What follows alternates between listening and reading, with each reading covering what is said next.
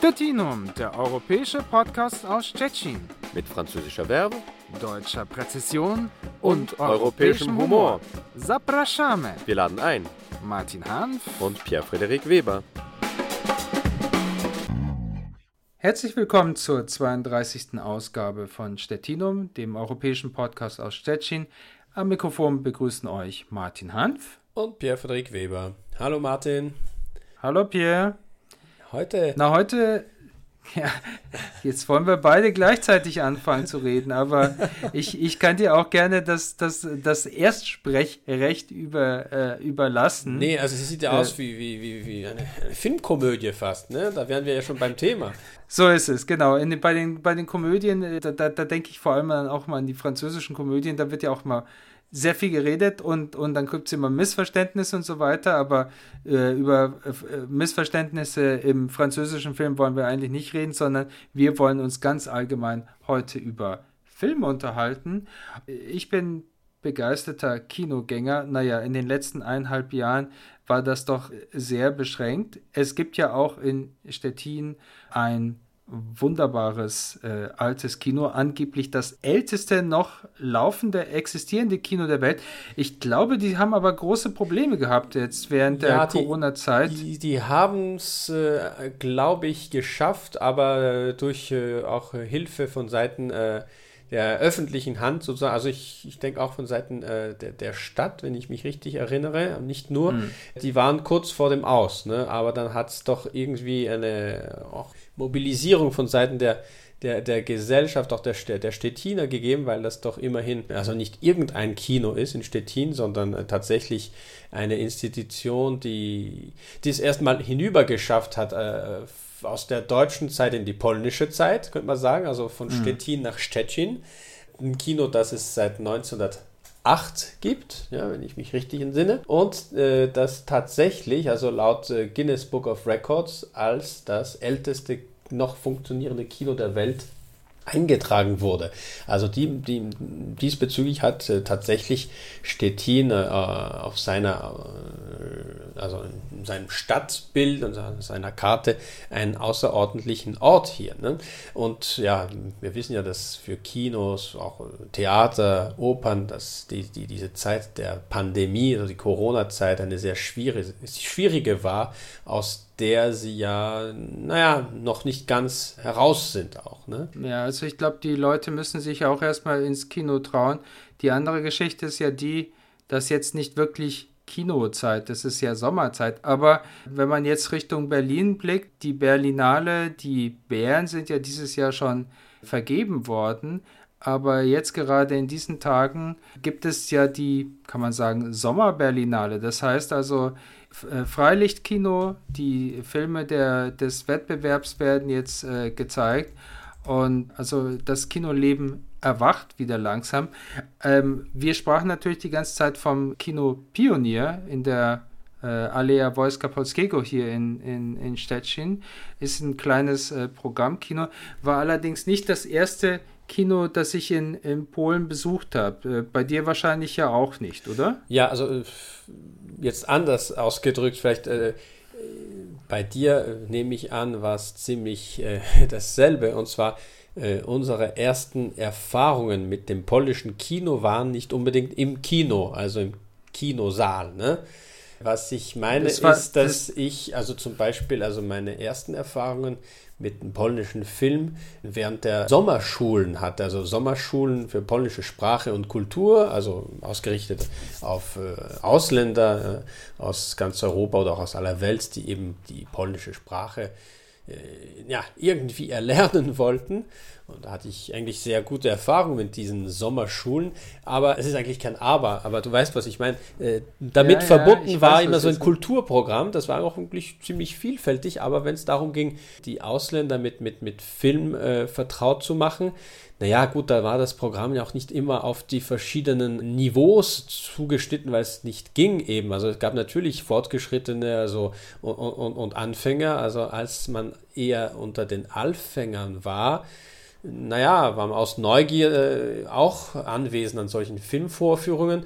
Nur, also ich, ich kann mich erinnern, mein erster Film, also der erste polnische Film, den ich mir in Gänze angesehen habe, von dem ich damals eigentlich ziemlich wenig verstanden habe und mich nur bemüht habe, so irgendwann zu lachen, als ich sah, dass die Polen auch lachten. Ne?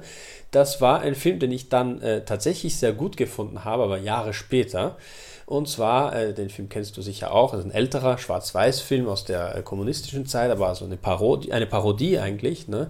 Äh, und zwar Reis, also die, die Kreuzfahrt mhm. sozusagen. Ne? Mhm. Und da gab es ja natürlich auch hin und wieder so einen Humor, den man na, mit, mit dem man als Pole vertraut war, jetzt abgesehen auch von der Sprache, von, von den Sprachkenntnissen, aber auch von, von, von, vom, von den Kenntnissen zu Land, Kultur, Geschichte, Zeitgeschichte, ja, zu den Verhältnissen im kommunistischen Staat und so weiter.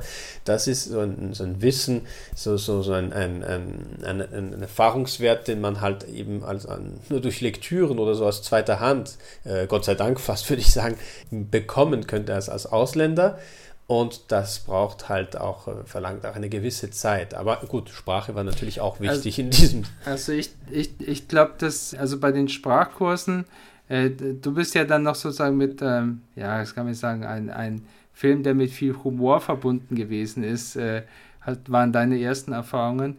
Also äh, bei Sprachkursen, das, das erste, was uns gezeigt worden ist, äh, das war echt harte Kost. Also wir haben gleich angefangen, also ich meine, ich war damals wirklich äh, Anfänger auf dem Niveau A1 und ich vermute, es gab einfach nicht so viele Filme, die englischen oder die äh, deutsche Untertitel hatte. Ich glaube, den Film, den ich gesehen habe, das lief dann mit englischen Untertiteln. Und was gab es dann zur Auswahl? Also die haben uns dann eben einen ganz hervorragenden polnischen Regisseur gezeigt, ja, äh, Krzysztof Kiszlowski. Mhm. Und das war Dekalog. Also das heißt, da geht, das ja. ist ein Film, da geht es um die zehn Gebote. Ja, ja, ja. Und, äh, und wenn man dann vier oder sechs Stunden im Sprachkurs schon gesessen ist und dann abends noch solche Filme gesehen hat, also das war dann wirklich, das war schon der, der, der harte Einstieg. Ja, ähm, das ist, als ob äh, in, in, man zum Beispiel äh, einen Französischkurs für Ausländern entsprechend also gleich die Nouvelle Vague zeigen würde, also ja, das künstlerische Kino der, der 60er, äh, 70er Jahre, äh, das, das, äh, also oder Truffaut und so weiter, das ist auch nicht gleich. Also aus, auf Anhieb das Einfachste, was man da be bekommen kann. Aber du sagst ja Untertitel. Äh, eine andere, also umgekehrte Erfahrung, die ich gemacht habe, das war, muss ich eigentlich sagen, für mich war das so eine Art äh, äh Kulturschock am Anfang. Mittlerweile habe ich mich fast daran gewöhnt, obwohl das ist ziemlich gewöhnungsbedürftig. Und zwar, das ist der äh, polnische Lektor. Weißt du, was ich meine, ne? Ja, und zwar, ja, du hast einen amerikanischen Film und der hat kein Dubbing, sondern man hört halt den Film ziemlich leise, also im Originalton, und lauter hört man den Lektor. Aber äh, das ist ein Lektor, äh, meistens mit einer tiefen Männerstimme, und der macht alle Rollen. Also wobei das immer ein bisschen lustig ist und zum Beispiel so ein, äh, ein trautes äh, Beisammensein von Vater, Mutter und, und, und, Kindlein und dann sprechen alle mit derselben Stimme, ich hab dich lieb, ja, ich dich auch, Papa, Papa, wo bist du? Ne? Das ist natürlich ja, genau, zu, zu Beginn etwas befremdlich, aber man, man, man kann sich daran gewöhnen. Ne? Also ich ehrlich gesagt, ich, ich wohne jetzt schon über 20 Jahre in Polen. Ich habe mich bis heute nicht richtig daran gewöhnt.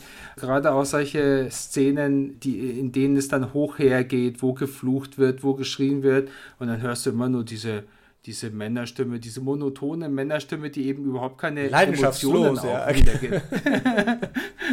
Aber äh, das, das, das ändert sich ja jetzt schon auch, muss man sagen, ein bisschen dadurch, dass äh, Streaming auch in Polen immer populärer wird. Und ich weiß, dass auch viele Polen gerade wenn sie jetzt eben einen von diesen großen Streaming-Diensten benutzen, auf den polnischen Lektor eigentlich immer mehr verzichten und dann sich eben die Sachen im Original anschauen und mit den Untertiteln, ja. Mhm. Ich weiß, wie ist denn das eigentlich in Frankreich? Also, also äh, in Frankreich wird praktisch alles mit Dubbing vorbereitet und die Franzosen äh, ja, behalten sich auch vor, äh, wenn es ihnen so passt, den Titel komplett zu ändern, also dass man nachher äh, überhaupt keine Ahnung hat, was der Originaltitel des Films war, im Englischen oder in anderer Sprache. Es muss einfach für französische Ohren passen. Ne? Das, äh, die Kehrseite ist eben, dass viele Franzosen, bis jetzt gut, Streaming gibt es auch jetzt überall, das ist ziemlich populär, aber äh, lange Zeit war es ja so, dass die Franzosen überhaupt keine Anstrengungen brauchten. Also sie mussten sich gar nicht anstrengen, wie zum Beispiel äh, die Dänen, die Holländer oder überhaupt die Skandinavier, wo genau. ja eigentlich fast nichts mit Dubbing war. Das hat lange Zeit, äh, unter anderem das, nicht nur das, aber äh, auf das ziemlich miserable äh, Englischniveau als Fremdsprache bei den Franzosen also, gewirkt. Ne? Ich, ich, ich kann mich noch ganz gut äh, daran erinnern, dass ich, als ich meinen Schüleraustausch in Frankreich gemacht habe, habe ich dann auch amerikanische Spielfilme im französischen Fernsehen gesehen, war, äh, sagen wir mal, leicht irritiert äh, durch dieses äh, französische Dubbing. Und dann am Ende kam dann irgendwie der Abspann, wo dann die Namen der, der, der, der Schauspieler auftauchten und dann hat dann auch noch irgendwie so eine französische Stimme aus dem Off zum Beispiel über Kathleen Tourner gesprochen, bis ich dann irgendwann verstanden habe, ah ja, es ging um Kathleen Turner. Ja, ja, ja also das wird natürlich so ausgesprochen, wie es gerade geht. Ne? Also. Ja, ja. Oder ich glaube, da war sogar auch Michel Douglas, ja, das war dann eben der Michael Douglas. Ja, ja. Das, äh, fand ich, das, war, das war ja schon ganz witzig, aber das stimmt schon. Also in, in Skandinavien, das ist ja einfach der Standard. Also da wird ähm, alles mit, äh, wird untertitelt.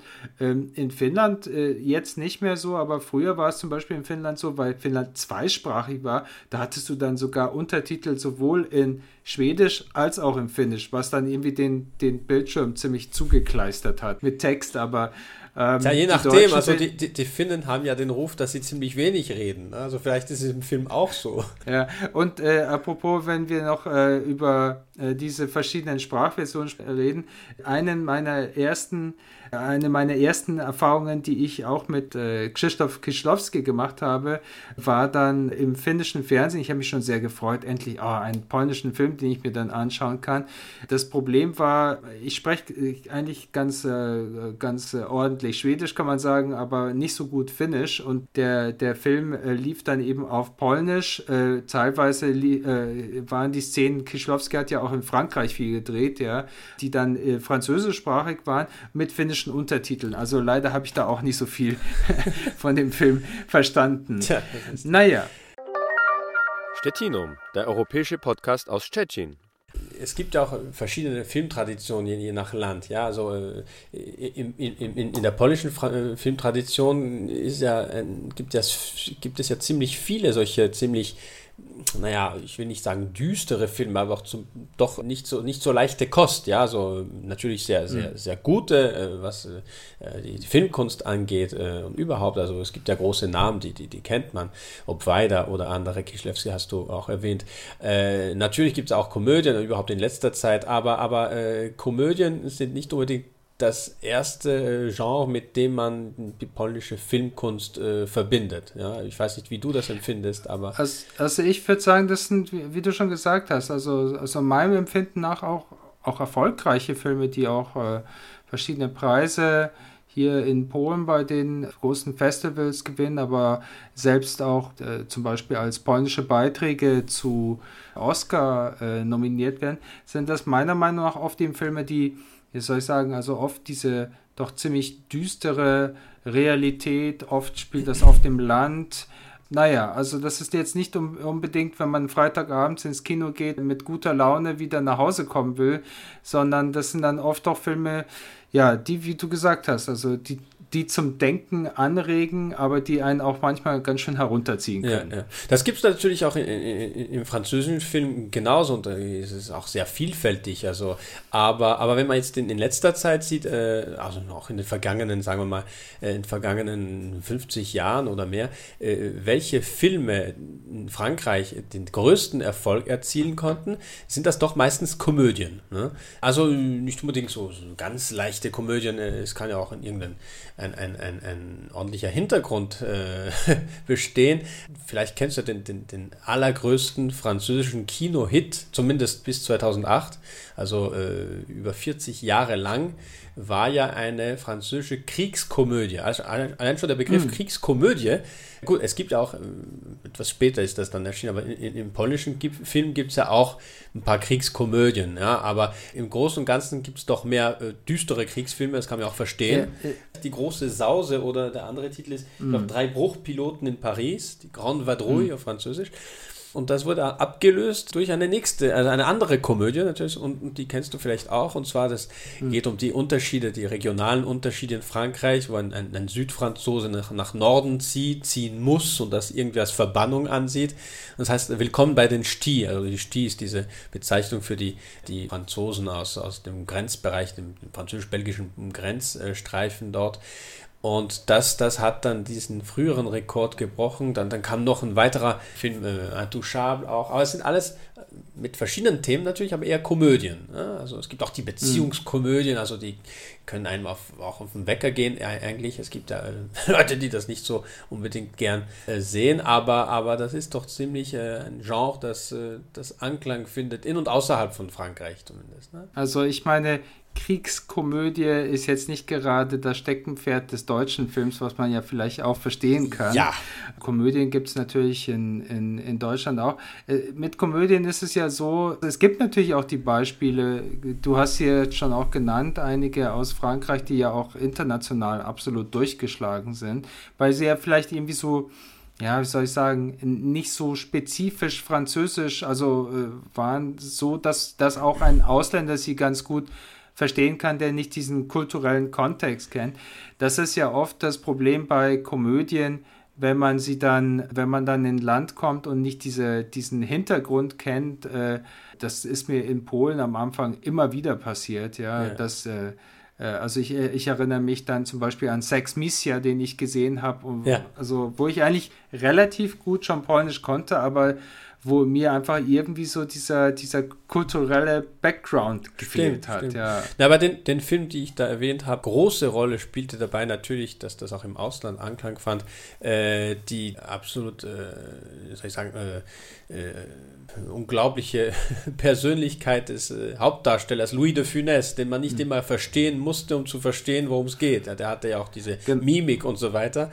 Und, und das, das, heißt, das war natürlich was ganz, ganz Spezifisches, äh, wo man auch und, mitkommen und, konnte, und, ohne ein Wort Französisch zu verstehen. Ne? Genau, und, und, und das ist ja auch interessant. Also es gibt ja viele, die, wenn wir jetzt nochmal zurückkommen zu dem, zum, zum Thema Dubbing, es gibt ja viele, die auch das Dubbing äh, kritisieren, gerade aus den Gründen, die du auch genannt hast, also dass man eben dass es sehr bequem ist, dass man eben nicht die Sprache eigentlich äh, schon auf diese Art und Weise auch äh, besser lernen kann.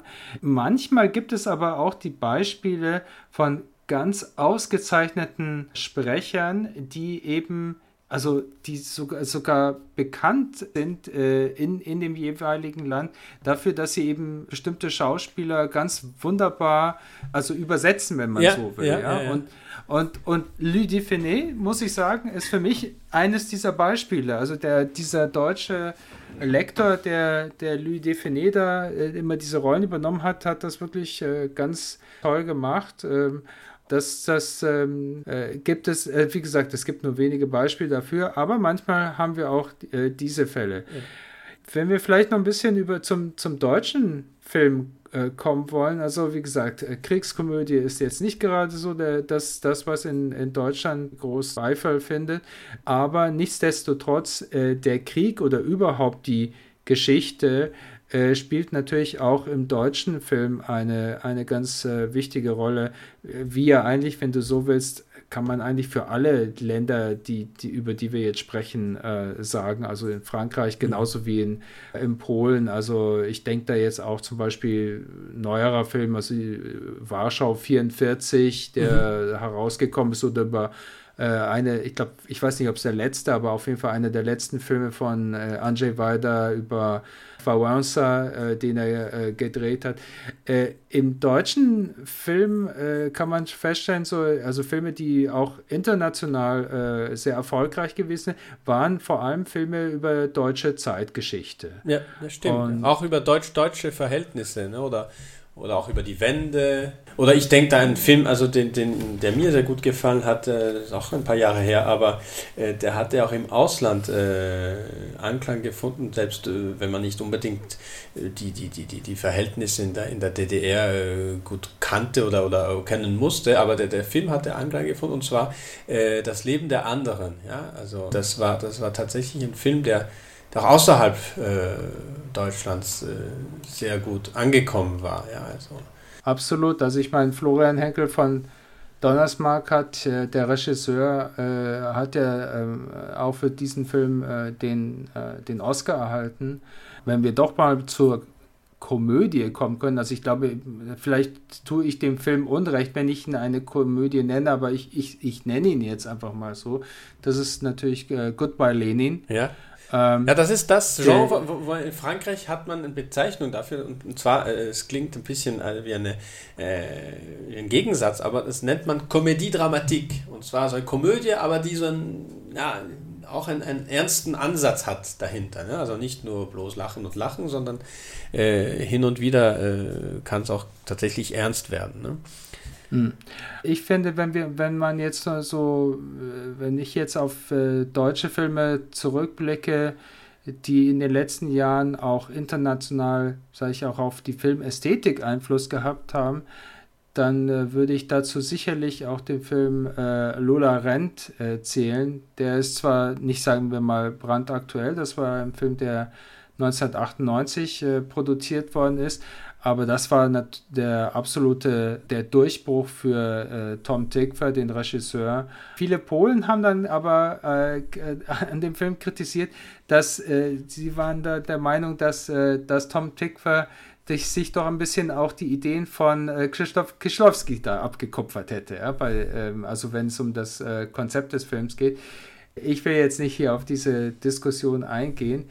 Ich glaube aber, dass es wahnsinnig viele Beispiele für, für interessante Filme europäische Filme gibt. Aber auch, äh, aber auch in Stettin. Es gibt ja einen Film, der also in der, in der polnischen Filmlandschaft äh, nach wie vor ne, eigentlich schon als, als, als äh, ja, fast als Klassiker gilt. Und zwar als Klassiker für eine nicht so weit zurückliegende Zeit, für die Zeit des Umbruchs, für eine, eine, eine unsichere Zeit, eine Zeit der Hoffnung, aber auch äh, größere Risiken, ja? also überhaupt in diesem, in diesem Grenzbereich, in dieser Grenzregion äh, nach dem, dem, dem Zusammenfall des Kommunismus, also des Staatssozialismus, also äh, die Hafenstadt Stettin, auch die, die, die, die, die Mafia, die äh, zu der Zeit, also Anfang der 90er Jahre, äh, hier noch grassierte mit Schmuggel und so weiter. Das ist der Film Morde Wilki, also die, die Jungwölfe. Ne? Der hint, also Stettin als, als Schauplatz, Stettin als Kulisse äh, hat natürlich also einen besonderen Flair äh, in, in, diesem Zusammenhang. Und das hat, das hat eigentlich auch vielleicht in Polen das, das Bild von Stettin äh, irgendwie negativ kogiert, also eine Art wilder Westen, den er schon lange nicht mehr ist, ne? aber, aber, aber äh, das hat auch äh, irgendwie ja, ein bisschen doch zu, zu diesem, zu diesem äh, eigenen Charakter dieser, dieser, dieser von Warschauer Perspektive gesehen äh, weit im Westen gelegenen polnischen, echt polnischen? Ja, stimmt, polnischen Stadt. Ja, da muss man sich manchmal die Frage stellen, wenn man in Warschau sitzt, wo liegt denn Stettin? Ne? Da hat mancher Warschauer hm. Probleme damit. Also, dann würde ich mal sagen, äh, wir warten gespannt darauf, was dann der nächste stilprägende Film sein wird, der Stettin als Handlungsort hat. Stettinum, der europäische Podcast aus Stettin. Das war die 32. Ausgabe von Stettinum, dem europäischen Podcast aus Stettin. Am Mikrofon verabschieden sich Martin Hanf und Pierre-Friedrich Weber. Mach's gut, Martin. Ja, mach's gut. Geht ins äh, Freilichtkino, schaut euch neue Filme an, genießt die etwas größer werdende Freiheit, die wir jetzt hoffentlich bald wieder immer mehr zurückbekommen werden. Stettinum, der europäische Podcast aus Stettin. Mit französischer Verbe, deutscher Präzision und, und europäischem Humor. Zapraszamy. Wir laden ein. Martin Hanf und Pierre-Frederik Weber.